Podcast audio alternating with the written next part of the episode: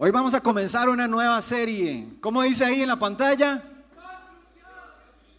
No, no, no le baje el ánimo, no le baje el ánimo. ¿Cómo dice ahí? En construcción. Este mes vamos a estar hablando de cómo se construye nuestra fe. ¿Por qué es importante la fe? ¿Qué tiene la fe? ¿Qué es la fe? Vamos a estar hablando de un montón de cosas. Entonces no falte ningún sábado, porque usted falta un sábado, va a perder el hilo de las cosas que vamos a hablar. Y hoy voy a comenzar a hablar de la importancia de la fe. Tal vez usted dice, ay no, yo quería que hablaran de noviazgo, que hablaran de otra cosa más bonita. Bueno, hay cosas en nuestra vida que también tenemos que aprender además de eso. Para que tengamos una, una relación sana de noviazgo, para que tengamos una vida bendecida, nosotros tenemos que aprender a cuidar nuestra fe. Tenemos que saber por qué es importante nuestra fe. Entonces de eso quiero hablarle hoy. Hay un hombre que se llama Max Lucado. Él es muy famoso, escritor y conferencista.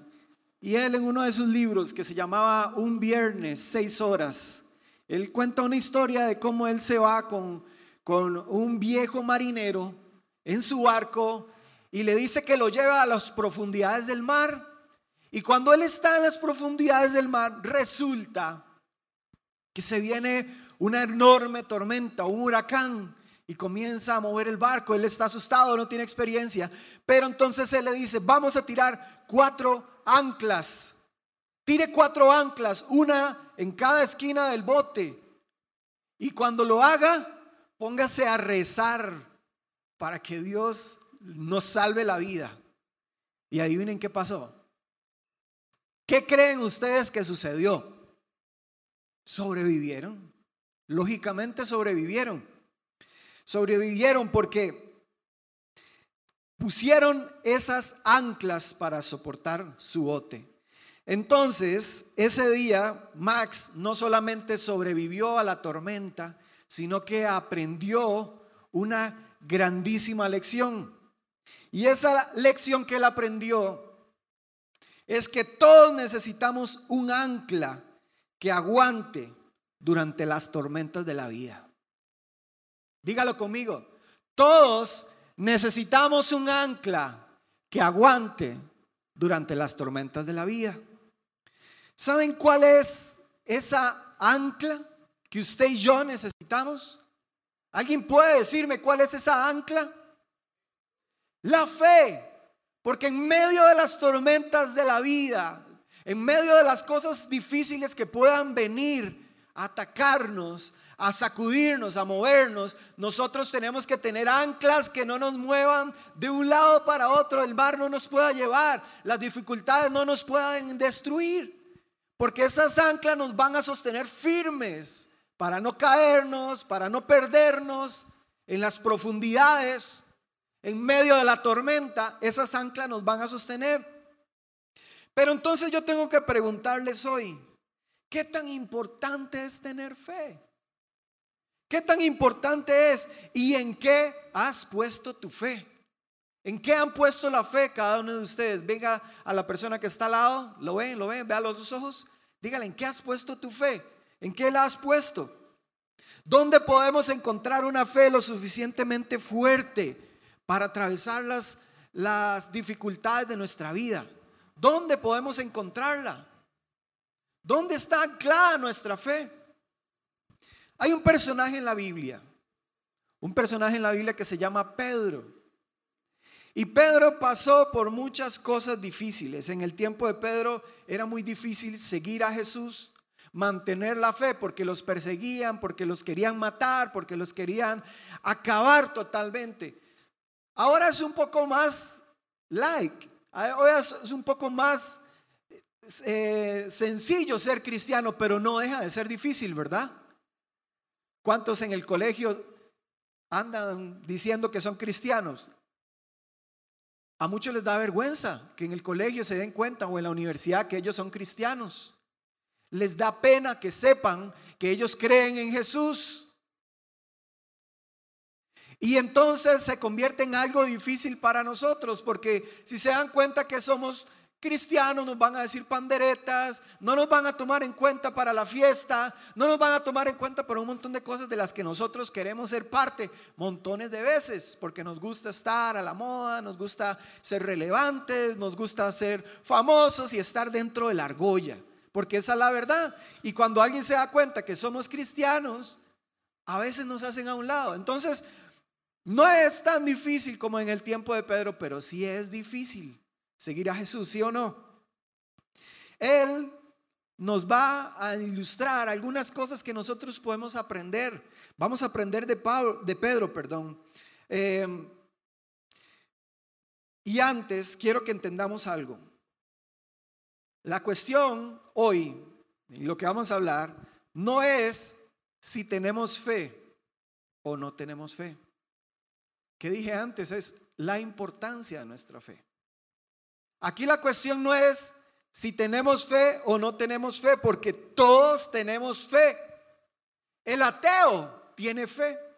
El ateo, tiene fe en sus capacidades intelectuales. El ateo tiene fe en su razonamiento intelectual que le dice que no hay un Dios, pero él tiene fe en eso. Cada uno de nosotros tiene fe, ya sea en sus capacidades, en sus habilidades, en sus amigos, en sus conexiones, en su familia, pero todos tenemos fe, aún hasta en nosotros mismos tenemos fe. Todos tenemos fe. Entonces la cuestión no se trata de que si tengo o no tengo fe, que me falta fe o que... No, no, no vamos a hablar de eso hoy. Todos tenemos fe. Tardo o temprano tenemos que entender eso. Todos tenemos fe y lo importante es dónde está anclada nuestra fe. ¿Dónde?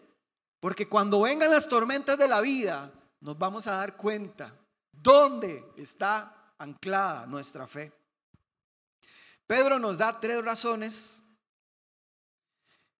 para que nosotros podamos anclar nuestra fe en Cristo. Como hijos de Dios, como cristianos, nosotros tenemos que anclar nuestra fe a Cristo. Vamos a anclar nuestra fe a Cristo. Y dice Primera de Pedro 1:4. Vamos a verlo ahí en la pantalla para que lo podamos leer todos juntos. Tenemos una herencia que no tiene precio. Una herencia que está reservada en el cielo para ustedes, pura y sin mancha, que no puede cambiar. No puede deteriorarse, pongan atención. Por la fe que tienen, Dios los protege con su poder hasta que reciban esa salvación, la cual está lista para ser revelada. Ojo, está lista para ser revelada en el día final, a fin de que todos la vean. Tres cosas veo yo en ese versículo que, vamos, que estamos leyendo. Número uno, la fe es valiosa. Número dos, la fe no se deteriora. Y número tres, la fe es reveladora. Y esas tres cosas quiero hablarles hoy. Y vamos a estar hablando durante este mes diferentes cosas sobre la fe, pero hoy voy a hablar de esas tres. Es valiosa y no se deteriora y es reveladora. Hace poco me levanté en la mañana y salí al patio para darle los buenos días a, la mañana, ¿verdad?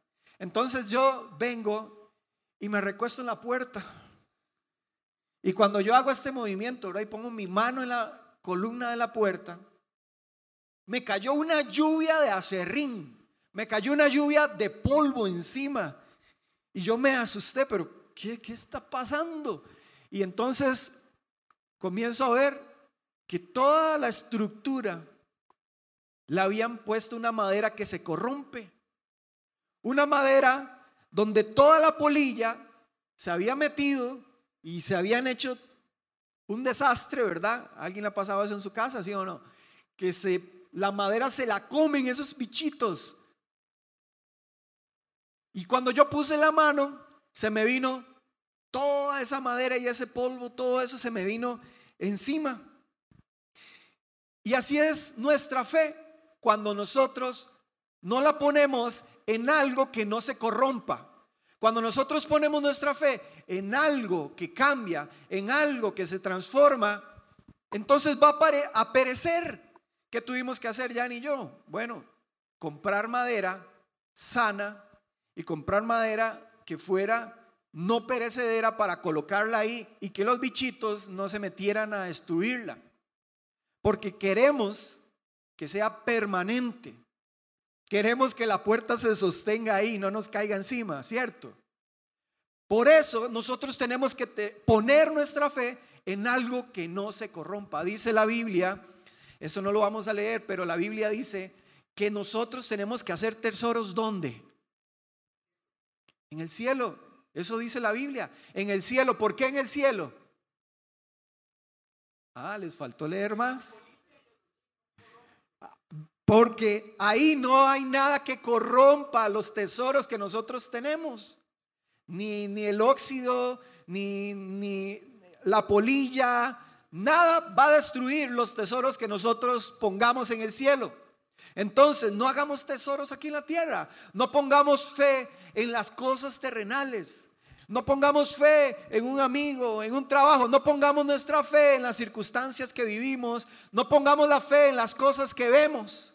Pongamos nuestra fe en las cosas celestiales que no cambian, que no se transforman, sino que permanecen eternamente.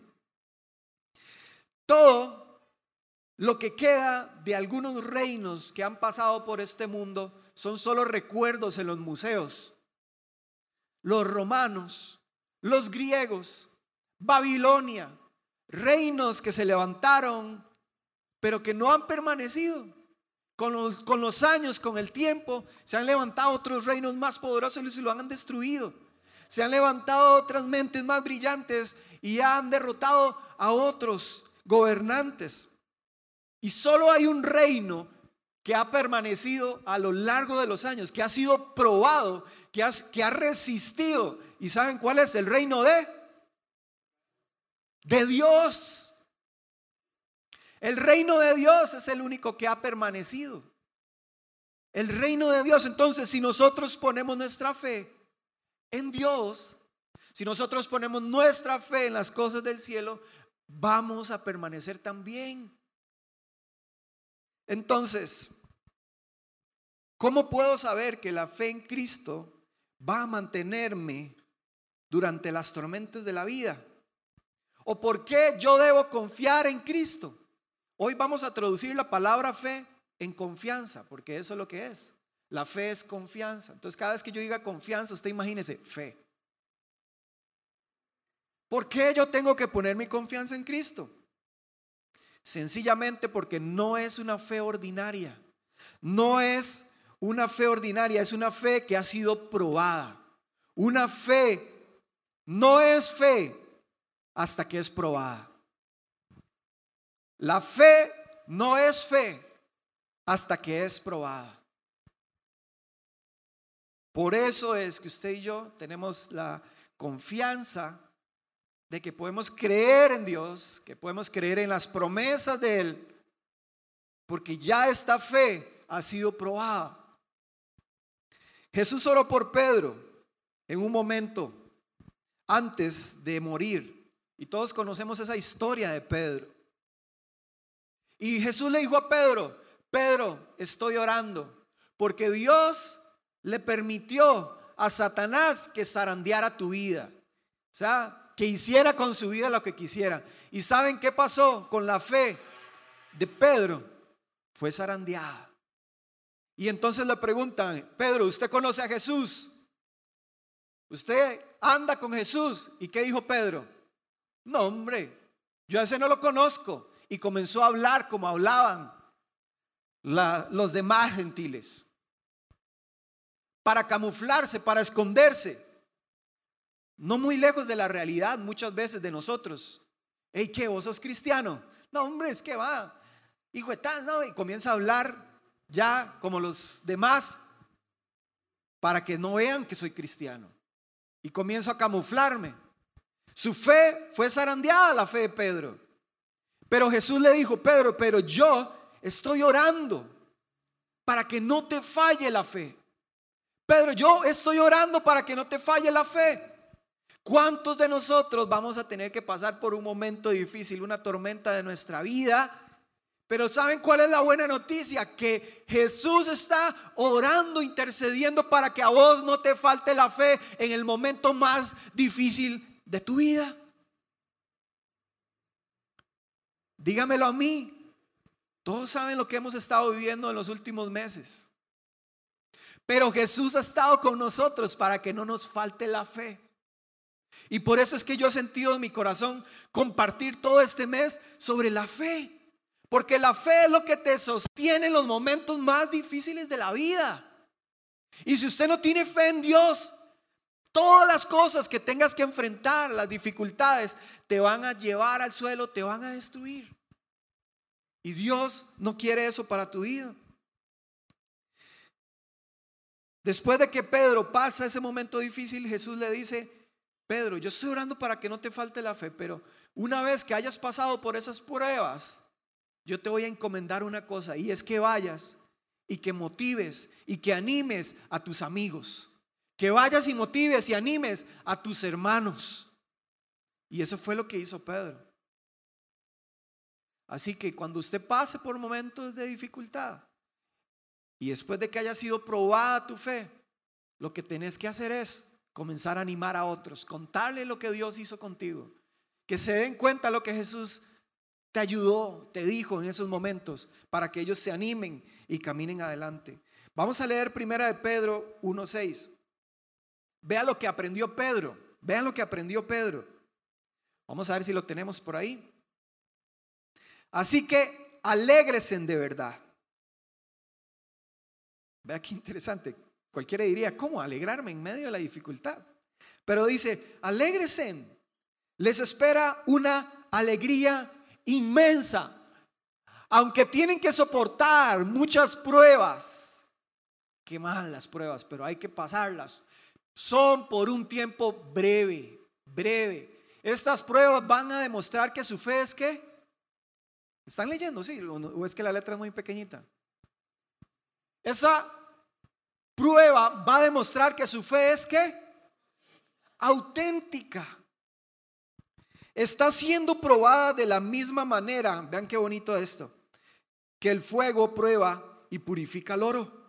El fuego prueba y purifica el oro, aunque la fe de ustedes es mucho más preciosa que el mismo oro. Entonces, su fe, al permanecer firme en tantas pruebas, les va a traer muchísima alabanza, gloria y honra en el día que Jesucristo se ha revelado a todo el mundo. Y ustedes aman a Jesucristo, a pesar de que nunca lo han visto. Oigan qué, qué interesante. A pesar de que nunca hemos visto a Cristo, lo amamos. Confían en Él y se gozan con una alegría gloriosa e indescriptible. Esto fue lo que aprendió Pedro de sus momentos difíciles de la vida, que son pasajeras y que van a producir una fe auténtica en nosotros. Hay innumerables personas en la Biblia que han puesto su fe en Cristo. Y no solo en la Biblia, sino en la vida real, aunque la palabra es real, en nuestra Diario vivir. Hay personas entre nosotros que han puesto su confianza en Dios, que han creído en Dios.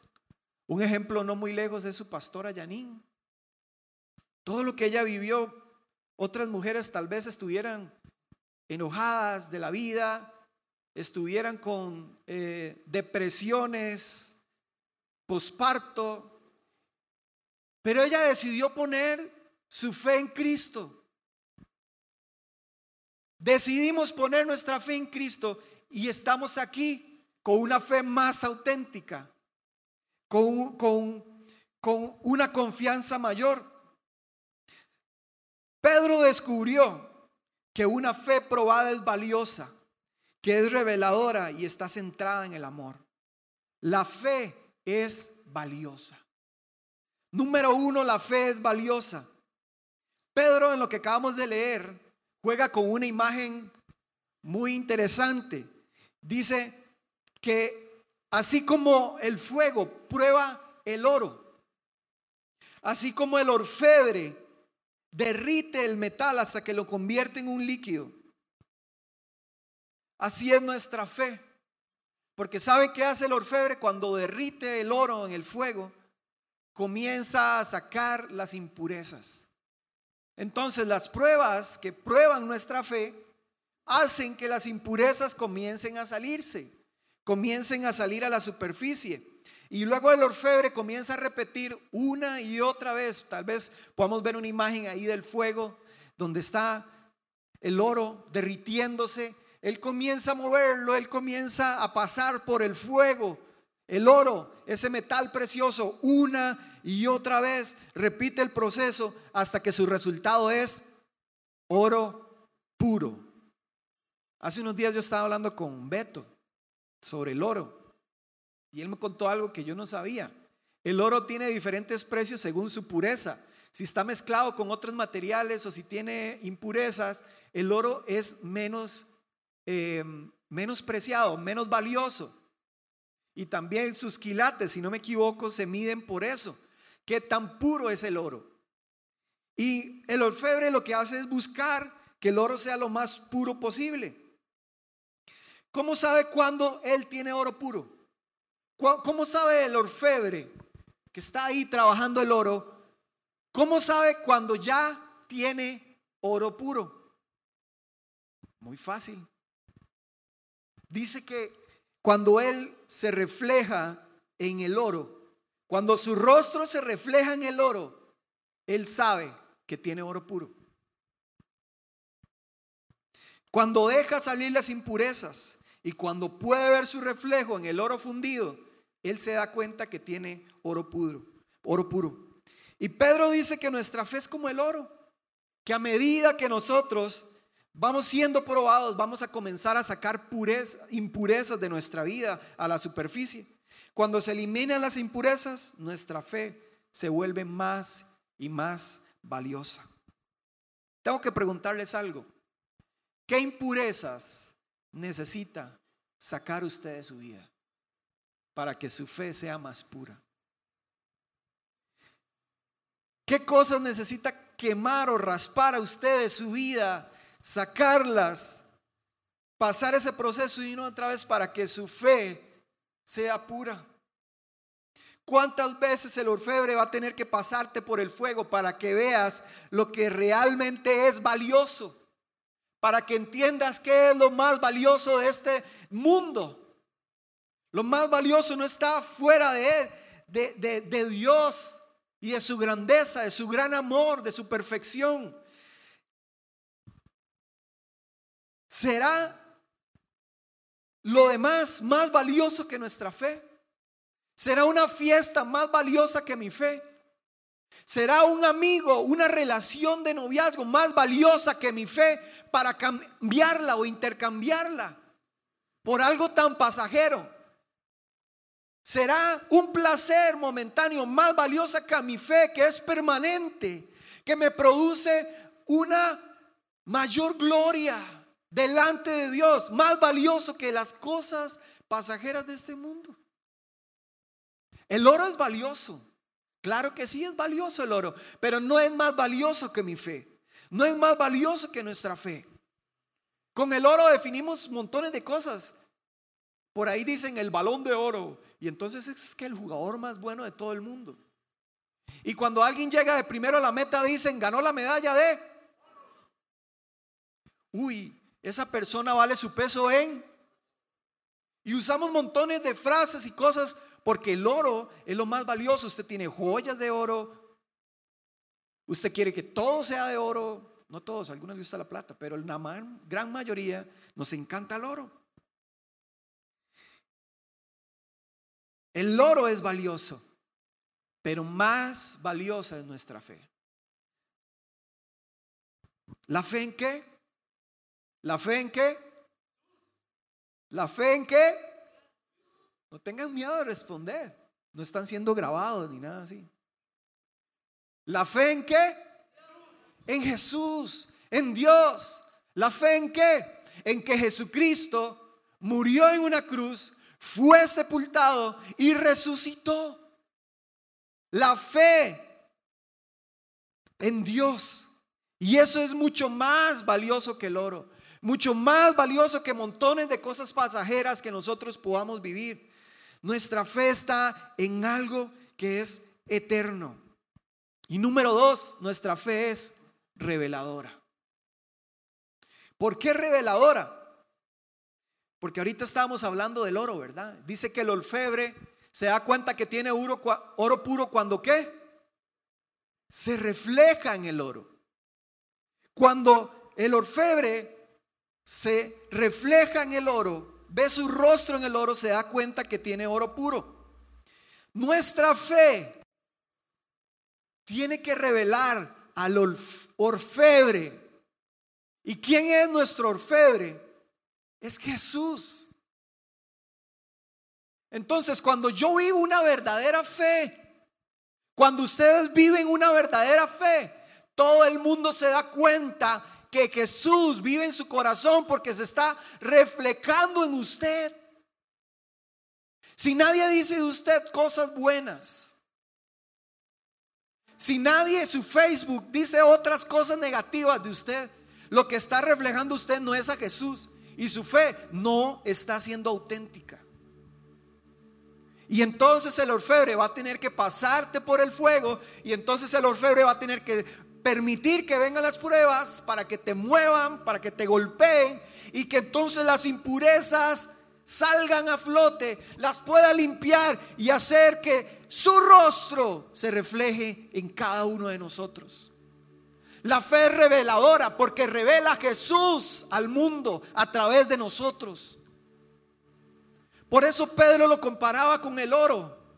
Porque ese orfebre quiere verse reflejado en cada uno de ustedes. Jesús se quiere ver reflejado en el corazón de cada uno de ustedes, en la vida que llevan, en las cosas que hablan, en las cosas que piensan y que viven. La fe tiene que reflejar a Jesús, por eso es importante. Si usted no cuida su fe, el enemigo la va a destruir y va a enviarte un amigo para que te haga caer en los placeres. Va a enviarte a gente para que te invite a una fiesta y te emborraches ahí y quedes avergonzado. Va a enviarte diferentes tormentas de la vida para que cuando estés en el suelo te des cuenta que lo más valioso que tenés en la vida es la fe en Cristo. No hay nada más valioso que eso que Jesús se refleje en nosotros. Y no mi egoísmo, no mi orgullo. Que nadie tenga que decir de alguno de ustedes que es un pleitero, que es un egoísta, que es un necio. Que puedan decir, en esa muchacha se refleja el amor de Jesús. En ese joven se refleja la naturaleza de Jesús wow, qué fe tiene. ¿Qué fe tan grande tiene? ¿Cómo soportó esas pruebas tan difíciles? Fijo tiene que ser cristiano. Fijo tiene que amar a Dios porque ha soportado todas esas dificultades. Ha probado su fe y ahora refleja Jesús.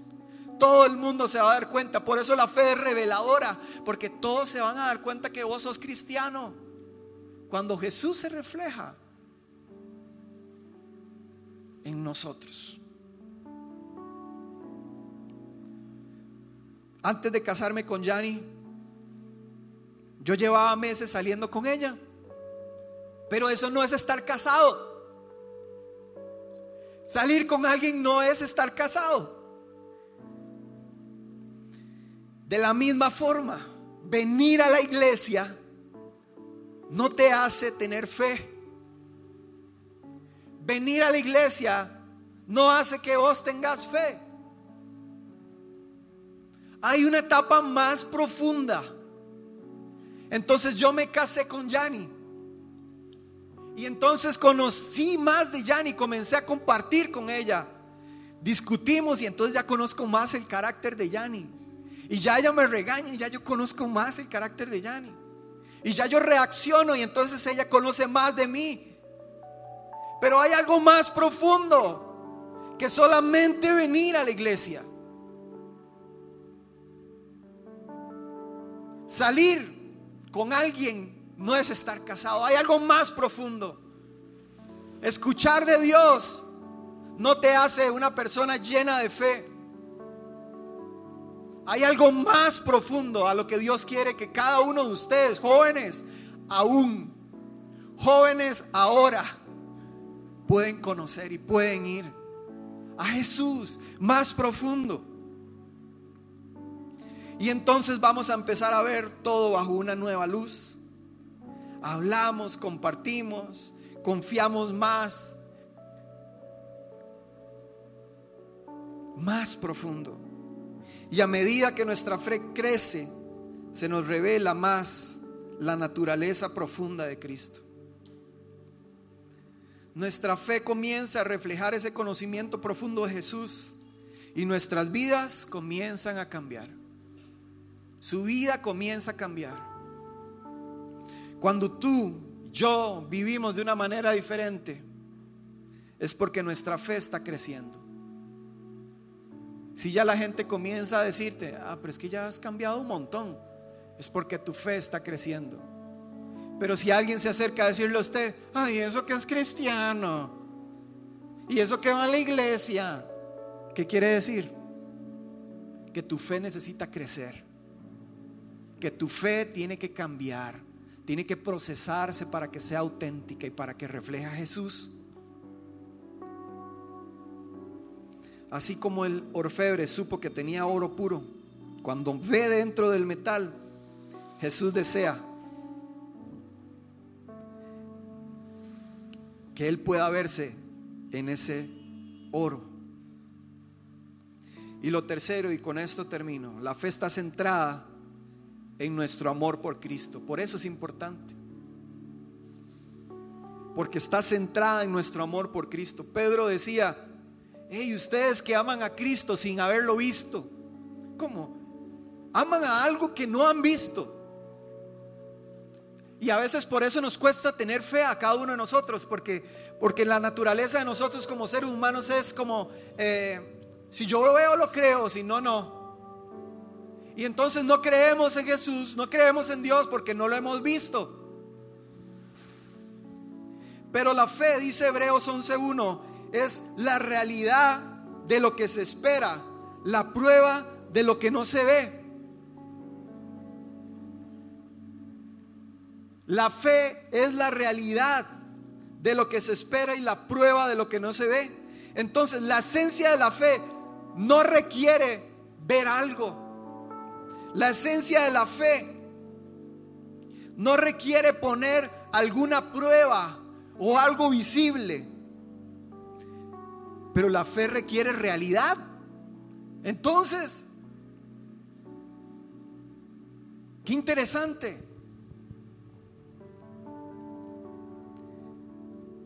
El hecho de que algo no se vea no niega su existencia. Ustedes ven el sol en este momento, pero existe el sol. Ustedes sienten el viento en este momento, existe el viento. ¿Ustedes han visto su cerebro alguna vez? Eso no quiere decir que usted no tenga cerebro. Todos tenemos cerebro. El hecho de que algo no se vea no niega su existencia.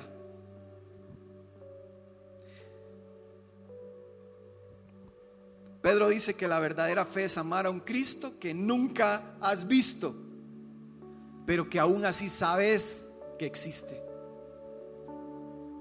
Creemos que Él murió en una cruz, pero nunca lo vimos morir en la cruz. Creemos que Él murió por nuestros pecados, aunque nunca lo vimos. Creemos que Él va a volver, aunque no escuchamos de su boca esas palabras. Pero creemos porque la fe no es por vista, porque la fe no es por lo que yo, usted sienta. Ay, ya yo no vuelvo a la iglesia, es que ya yo no siento nada. Me siento tan frío. La fe no es por lo que usted siente, ni por lo que usted puede ver. La fe es confianza en la realidad de las cosas que no se ven. Y él dice, ustedes que aman a Dios, la fe es tan valiosa porque aman a Cristo aún a pesar de que no lo vemos. Aunque no lo hemos visto, sabemos que Él es real. Aunque no, nunca lo hemos visto, creemos en Él. Nuestra fe no se basa en filosofías o en algún invento creativo de alguien. Por eso es que nuestra fe ha sido probada por años y años y aún dos mil y resto de años después nuestra fe sigue intacta. Y montones de religiones han desaparecido, reinos, imperios, gobernantes, filósofos, pero nuestra fe en Cristo sigue permanente. No sé, yo creo que este mensaje tal vez diría usted es para gente más mayor, pero no. Este mensaje es para ustedes que están jóvenes, porque les falta tanto por vivir. Y si no aprenden que la fe que ustedes tienen que tener es una fe genuina, cuando vengan las primeras pruebas de la vida y comiencen comenzando a crecer, van a caer al suelo muy fuerte.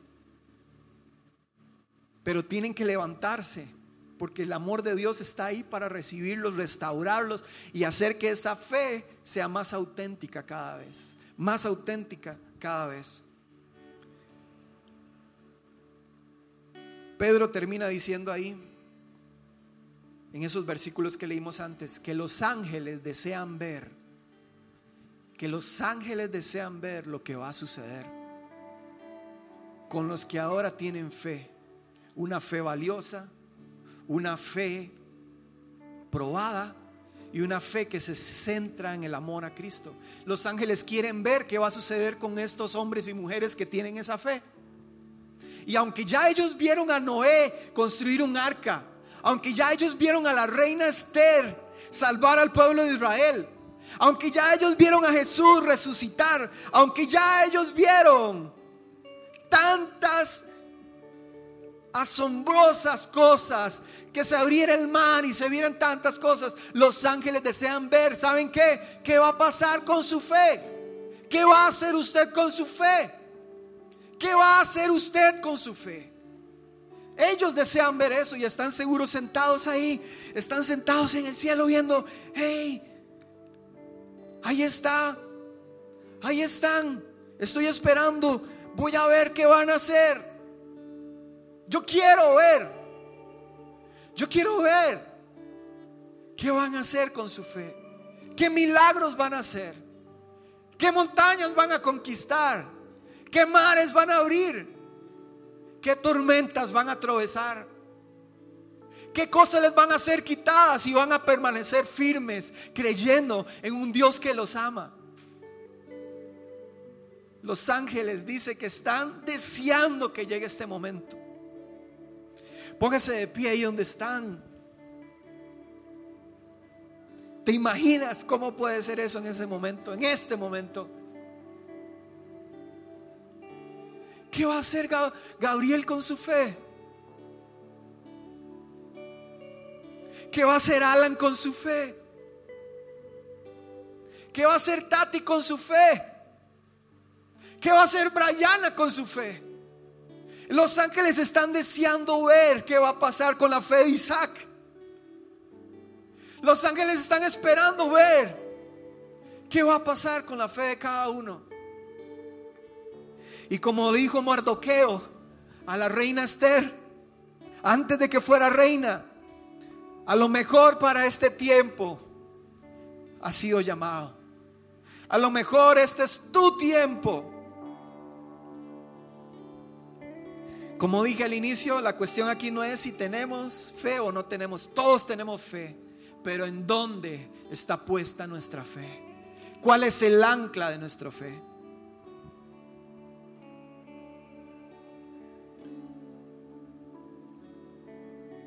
El momento de anclar nuestra esperanza y fe en Cristo es ahora. El tiempo para vivir nuestra fe es ahora. Es ahora. Tal vez esta no sea una administración para que usted llore y diga, Señor, me arrepiento.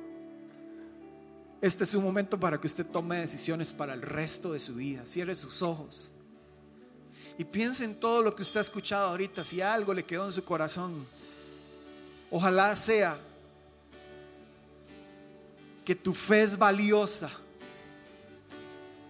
Tu fe es importante, por eso el diablo lucha constantemente para destruirla, porque es valiosa, es importante.